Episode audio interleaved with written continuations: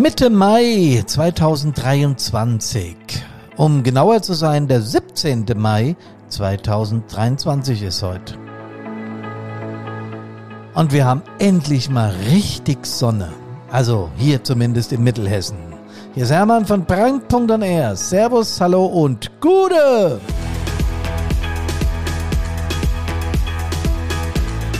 Das, was bisher Frühling oder Frühsommer war, kannst du ja vergessen. Deswegen, es wird Zeit, es wird Zeit. Vor allem aus dem Grund, weil morgen ja Vatertag ist. Muttertag hatten wir gerade, morgen ist Vatertag. Und ich bin gespannt, ob es in Hessen wieder viele Bollerwagen gibt oder in der ganzen Republik. Die Frage ist, gibt es sowas überhaupt noch? Dass Männer mit dem Bollerwagen, mit dem Fass Bier drauf und irgendwelchen Brotzeiten losziehen, um Vatertag zu feiern. Ich weiß es gar nicht. Ich muss das morgen mal beobachten, wenn wir mit dem Hund spazieren gehen. Der Podcast Nummer 234 von Brandpunkt on Air, dem Einsatz Leben Podcast, dreht sich nicht ums Wetter, sondern der heißt Reicht Erste Hilfe in Feuerwehren? Oder braucht es echte Eingriffe. 17. Mai, ich habe es schon gesagt, und Erste Hilfe ist ja grundsätzlich für jedes Feuerwehrmitglied ein zwingender Ausbildungsbaustein. Ja, denn wir sind ja manchmal zuerst an der Einsatzstelle und müssen dort bereits äh, Erste Hilfe leisten. Äh, wir sind aber auch selbst oft in Gefahr oder manchmal in Gefahr zumindest. Und du musst dann vielleicht sogar bei der eigenen Kameradin oder den, dem eigenen Kamerad eingreifen, was Erste Hilfe betrifft. Was ich aber natürlich damit meine, ist das, was Brandpunkt äh, auszeichnet, nämlich die erste Hilfe bei Konflikten oder Krisen. Denn da ist man auch ganz schnell Erster, nämlich wenn du mitten in einem richtigen Zoff, in einem Streit, in einer unterschiedlichen Meinungsfindung oder wie immer man es auch nennen mag, bist und deine Emotionen mit dir durchgehen. Tja, da gibt es eine ganze Menge Beispiele für, aber ihr werdet selbst genug kennen, wie oft euch der Gaul mal durchgeht. Nur gibt's ja unterschiedliche Menschen, das wissen wir ja. Das hat mit Genetik und mit Erziehung zu tun, da haben wir uns schon oft drüber unterhalten. Ähm, manche sind still, manche sind eher rational geprägt, manche sind eher lebendig oder emotional und je nach Mischung geht es ab. Und je nachdem, was wir als Kind gelernt haben, wie sich die Erwachsenen uns gegenüber oder auch untereinander in Streitsituationen, wie die da abgegangen sind, so reagieren wir dann auch, wie wir es eben von denen gelernt haben. Hm. Was machen wir denn dann mit den Emotionen? Weil teilweise sind sie natürlich gut und berechtigt und teilweise sind sie aber auch, sagen wir mal, etwas hinderlich. Überhaupt, was verbinden Menschen eigentlich mit Konflikten und Krisen? Ähm, wenn du da auf Wikipedia oder Google oder sonst irgendwelchen Plattformen schaust, verbinden diese Plattformen äh, in der Regel damit sehr, sehr große und weitläufige Auseinandersetzungen äh, und Kriege und sowas, ja. Also nicht das Klein-Klein im täglichen Miteinander, sondern eben die großen Konflikte auf dieser auf diesem Planeten. Und da habe ich gelesen, dass derzeit insgesamt elf bewaffnete Konflikte, also Kriege, auf unserem Planeten toben. Klar, die Ukraine, Russland kriegen wir medial hier jeden Tag serviert und das haben wir natürlich hautnah mitbekommen äh, über unsere äh, Medien. Jeden Abend kannst du in irgendeinem Medium sehen, was da abgeht und was da nicht abgeht. Aber dass es insgesamt elf bewaffnete Konflikte gibt, äh, auf diesem Erdball. Das habe ich nicht gewusst. Habt ihr das gewusst? Finde ich schon ziemlich heftig, ja. Ich habe jetzt auch gar nicht weiter nachrecherchiert, wo und wie genau das ist, aber mich hat die Zahl schon allein erschreckt. Ja, eben diese großen Auseinandersetzungen, auch diese politischen Auseinandersetzungen, diese unterschiedlichen Sichtweisen vom Kommunismus hin bis zu streng konservativ oder darüber hinaus, das alles verbinden äh, diese, diese Plattformen eben mit Auseinandersetzungen, mit Krisen und mit Konflikten. Aber Wir haben natürlich täglich Konflikte und Krisen. Äh, wir Menschen, äh, die können uns dann auch schon ganz schön piesacken. Und das erleben wir eben auch in Feuerwehren. Denn selbst in Feuerwehren kommen Menschen zusammen und die sind manchmal nicht nur unterschiedlicher Auffassung, sondern sogar streng unterschiedlicher Auffassung. Und dann kann das auch schon mal, wie ich zu sagen pflege, rappeln. Und wie gesagt, das kann einem schon sehr piesacken, wenn man ständig im Streit mit einer Kameradin oder einem Kameraden liegt. Denn das Wort Kamerad bedeutet ja eigentlich Zusammenhalt, Kameradschaft. Ne? Kamerad kommt ja aus dem Militärischen, habe ich auch schon oft erklärt. Und äh, dieser Zusammenhalt, den wir in der Feuerwehr pflegen, der kann durch solche Konflikte natürlich dann auch, sagen wir es mal, zumindest geschädigt werden, wenn nicht gar vollkommen zerstört. Das ist dann so, wenn Menschen aus der Feuerwehr austreten oder sich überhaupt nichts mehr zu sagen haben. Ja, ähm, der Unterschied zwischen Krisen und Konflikte, den erkläre ich auch immer gern, weil da werden äh, sehr gerne Fehler gemacht und es wird alles in einen Topf geworfen. Ja, zum Beispiel sagen die Menschen, Konfliktmanagement ist das gleiche wie Krisenmanagement. Das ist aber falsch. Wenn man das gleichsetzt oder verwechselt, ist es ein Problem. Denn ein Konflikt ist dann, wenn Interessen, Ziele oder Werte von Menschen, von unserer Organisation oder wie auch, wie auch immer nicht miteinander vereinbar scheinen oder nicht miteinander vereinbar sind. Die Lösung aber kriegen wir dahin durch entsprechendes Miteinander, durch guten Willen, also wenn wir einander, miteinander sprechen und versuchen, gemeinsam eine Lösung zu finden. Dazu gibt es zwei wichtige Voraussetzungen und auch das erzähle ich oft und immer wieder, aber ich glaube, das kann man gar nicht genug erzählen. Aktives Zuhören und auch Perspektivwechsel. In all meinen Workshops, Webinaren, Seminaren, die Karina und ich machen, kriegen wir immer wieder gesagt, das heißt Perspektivenwechsel. Nee, es heißt Perspektivwechsel. Äh, wie rum ist aber auch egal. Es ist wichtig, dass wir lernen, aktiv zuzuhören und auch mal die Perspektive zu wechseln, um unseren Streitpartner, Konfliktpartner an dieser Stelle besser zu verstehen oder das, was von der Seite kommt, aufzunehmen und zu versuchen, mit dem abzugleichen, was ich möchte und daraus eine Lösung zu entwickeln. Klingt einfach, ist es aber nicht. Das aktive Zuhören beinhaltet nämlich zum Beispiel, dass ich mich voll und ganz auf meinen Konfliktpartner oder Gesprächspartner oder Kameradin oder Kameraden, wie immer ihr wollt, einlasse. Dass ich mich vollkommen auf sie, ihn einlasse, genau hinhöre, was da kommt und das versuche zuzuordnen. In der Regel ist es nämlich so, wenn wir uns über irgendetwas streiten, haben wir, während der Konfliktpartner spricht oder die Partnerin, schon die Lösung im Kopf, wie wir sie uns vorstellen. Nicht, wie sie sich der Konfliktpartner vorstellt. Und da liegt das Problem. Wenn ich immer wieder nur meins betone, werde ich niemals auf seins oder ihres eingehen, weil ich ja nur meine eigene Lösung im Kopf habe. Und das ist für die Lösung eines Konfliktes natürlich hinderlich, weil wenn der Streitpartner das genauso macht, dann bleibt es dabei. Ich habe eine Idee im Kopf, sie, er hat eine Idee im Kopf und wir kommen niemals zusammen. So, und das ist natürlich Mist. Gerade auch in der Feuerwehr, ja gerade in unserer Organisation, in unserer Hilfsorganisation, das gilt natürlich auch für die Sanis und für die THWs und die DLRG und alle, die sich mit unseren Themen befassen. Denn was wir brauchen in erster Linie ist Vertrauen, ist Miteinander. Im Einsatz kann es gefährlich werden. Wir müssen uns aufeinander verlassen werden. Und wenn ich einen richtigen Hals auf jemand habe, so kann das natürlich trotzdem im Einsatz gut miteinander funktionieren. Es kann aber auch sein, dass ich im Hinterkopf, also im Unterbewusstsein, ihr wisst, Mandelkern, Amygdala, äh, emotionales Zentrum, limbisches System und so weiter, wenn sich da was abspeichert, dass ich gegen einen Menschen wirklich etwas habe, so kann sich das in allen Lebensbereichen auf unsere Kommunikation, auf unser Miteinander oder auch auf unser Gegeneinander auswirken. Und da müssen wir aufpassen. Das heißt also, Konflikte in der Feuerwehr sind normal, üblich, aber auch hinderlich. Deswegen sollten wir sie lösen. Im Gegensatz dazu reden wir von einer Krise, wenn Menschen, Organisationen an einem Wendepunkt stehen, äh, der Ausgang ist aber ungewiss. Meistens braucht es hierfür fremde Hilfe. Das heißt, die beiden kommen nicht mehr zusammen. Oder die Organisation oder die Sichtweise von Verbänden oder, oder, oder. Die kommen nicht mehr zusammen. Es ist schon so verfahren, das System, dass miteinander versuchen, Lösungen zu, zu, zu konstruieren, zu bestimmen, zu, zu machen, äh, scheitert jedes Mal. Und spätestens dann ist es soweit, um eine dauerhafte, gute äh, Lösung hinzubekommen, um die Krise aufzulösen, dass man eine fremde Hilfe in Anspruch nimmt. So.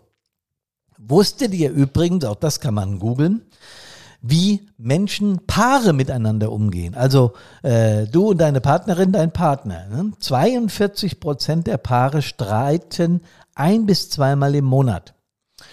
Das hätte ich mir auch so in etwa vorstellen können. Ja? 11 Prozent streiten mehrmals pro Woche. Das finde ich schon eine heftige Zahl.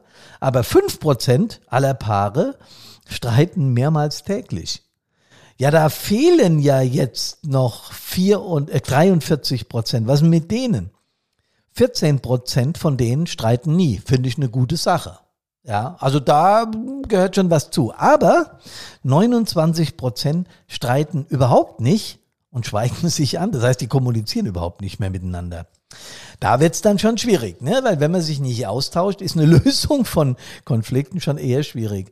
Ähm, das hängt auch übrigens damit zusammen, wenn wir in eine Partnerschaft gehen. Und ich meine jetzt nicht nur die Liebe äh, zu meiner unmittelbaren Partnerin, zu meinem unmittelbaren Partner, sondern auch eine, ein Mögen, eine Verbundenheit, wie wir sie auch als Kameradinnen und Kameraden in der Feuerwehr vorfinden, dann macht das schlussendlich verletzlicher. Das heißt, eine Streiterei, ein Konflikt führt viel eher zu einer inneren Verletzung, zu, einer, zu, einer, zu einem intrinsischen Problem, als wenn wir mit jemand streiten, Leuten, den wir nicht so intensiv mögen. Das ist ja auch vollkommen klar.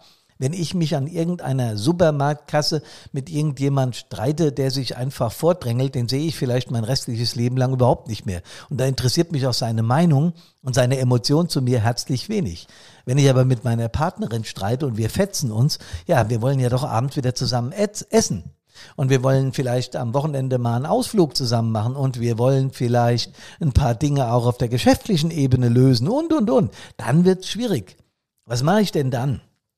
Naja, Zunächst mal solltest du versuchen, dich runterzukühlen. Also wenn so ein richtiger Konflikt ansteht, ihr merkt schon, ich spreche jetzt nicht mehr von Krisen, weil es geht tatsächlich um Konflikte.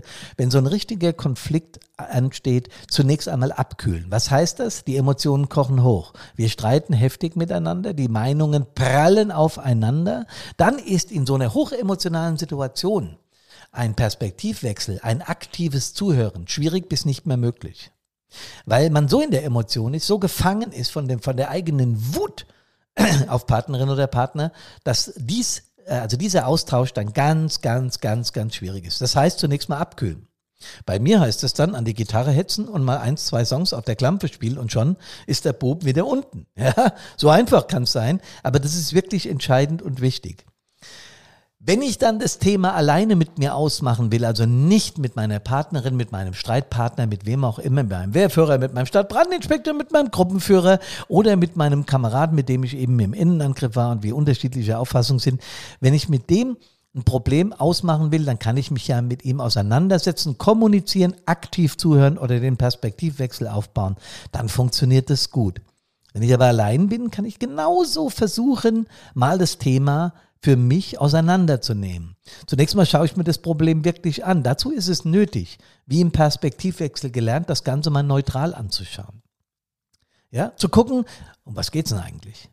Ich werde gleich mal ein Beispiel machen, damit ihr besser versteht, was ich damit meine. Also das Problem identifizieren und definieren.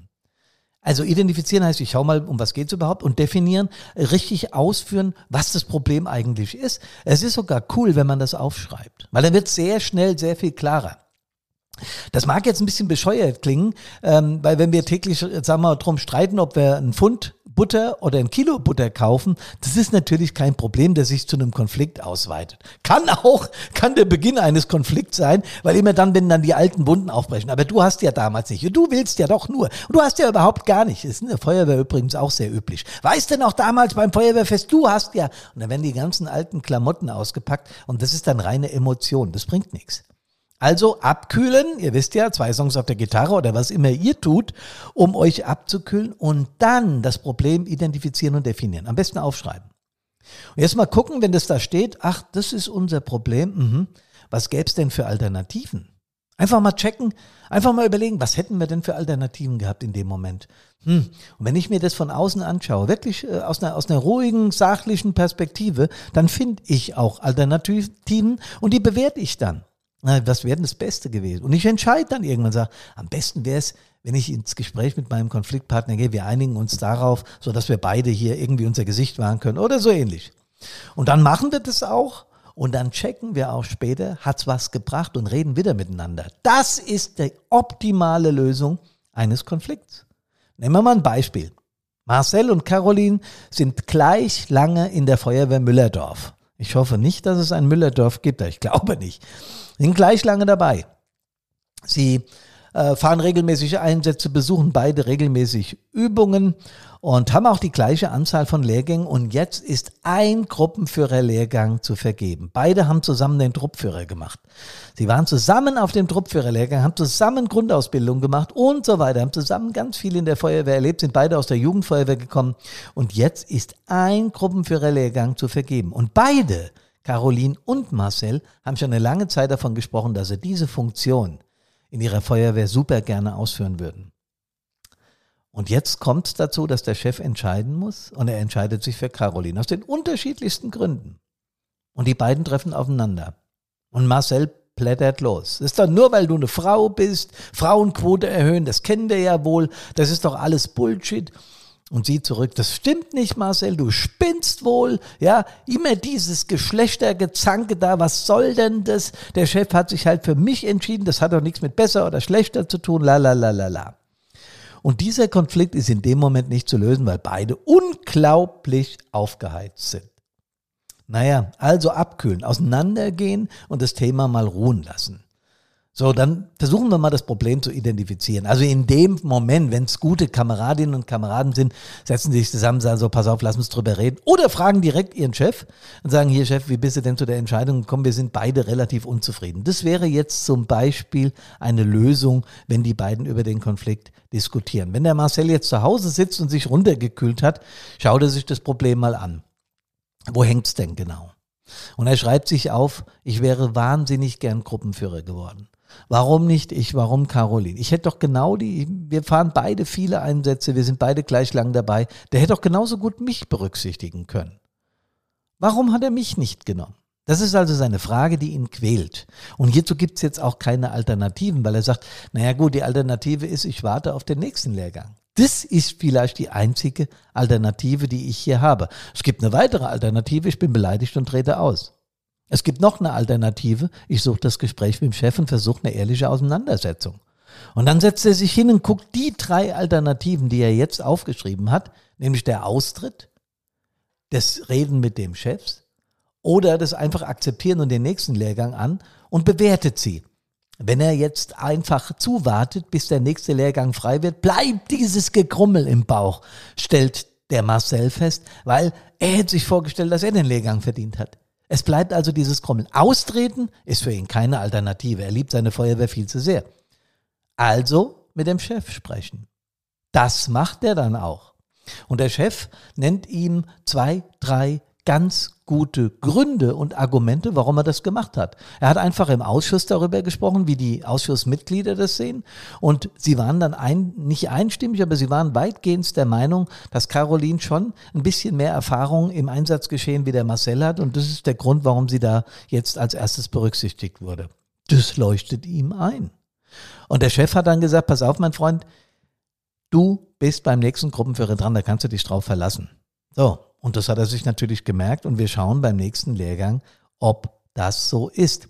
Die Frage ist jetzt, ob der Marcel diese Entscheidung, die der Ausschuss in Verbindung mit dem Wehrführer getroffen hat, mit dem Wehrleiter getroffen hat, ob er die akzeptiert. Und an dieser Stelle muss er in sich gehen, muss schauen, war sie denn wirklich ein bisschen aktiver wie ich? Und wenn ich da ganz genau hinschaue und ehrlich mit mir bin und auch mal die Perspektive wechsle, dann komme ich zu dem Ergebnis, Tatsächlich, ja. Ich muss es akzeptieren und ich will es jetzt auch akzeptieren. Was fehlt noch an dieser Stelle? das ehrliche Gespräch mit Caroline. Zu sagen, pass auf, ich habe mit dem Chef geredet, so und so war's. Äh, er hat mir das so und so erklärt. Schweren Herzens akzeptiere ich Caroline. Lass uns äh, weiter hier vertrauensvoll in der Feuerwehr zusammenarbeiten, denn alles andere macht ja keinen Sinn. Wenn die beiden das hinbekommen, denn die Caroline ist ja auch nicht zufrieden. Die hat ja irgendwo ein schlechtes Gewissen, weil der Marcel nicht gleichzeitig mit ihr berücksichtigt wurde. Sie hat ja auch ein schlechtes Gewissen. Und jetzt seht ihr vielleicht den Begriff Erste Hilfe in Feuerwehren. Reicht denn Erste Hilfe in Feuerwehren? Kameradinnen und Kameraden müssen lernen, so mit Konflikten und Krisen umzugehen. Also mit Krisen nicht so sehr, weil Krise bedeutet ja bewaffnete Auseinandersetzung oder Streit größerer Gruppen, die nicht mehr ohne fremde Hilfe zu lösen ist. In dem Fall wenn Caroline und Marcel sich so zerfetzt hätten, dass sie überhaupt nicht mehr zusammengekommen wären, hätten sie ihren Chef ja um eine Mediation, wie das die, wie das die Spezialisten nennen, bitten können. Und dann wäre es auch eine Krise gewesen, weil dann vielleicht einer von beiden aus der Feuerwehr ausgetreten wäre. Ja, die Krise Russland-Ukraine, wenn man die sich anschaut, so im Vergleich, äh, was ist Krise, was ist Konflikt, wie ist die denn lösbar? Ja, dadurch, dass einer den Krieg gewinnt. Das ist relativ unwahrscheinlich. Also wird auf lange Zeit nichts anderes möglich sein, als dass die miteinander schwätzen, wie immer die das auch tun. Das ist ihre Entscheidung. Da können wir nicht mitreden.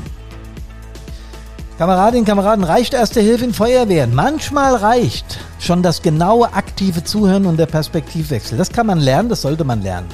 Manchmal braucht es aber auch richtig fette Werkzeuge zur Konfliktbewältigung. Die können wir euch mit unserem E-Learning oder mit unseren Workshops natürlich bieten. Und das machen wir auch gerne. Sprecht uns an, wenn ihr sowas in euren Feuerwehren erlebt. Denn unser Ziel ist es, dass wir alle miteinander aktiv bleiben und vor allem gesund an Körper, Geist und Seele aus allen Einsätzen wieder heimkommen.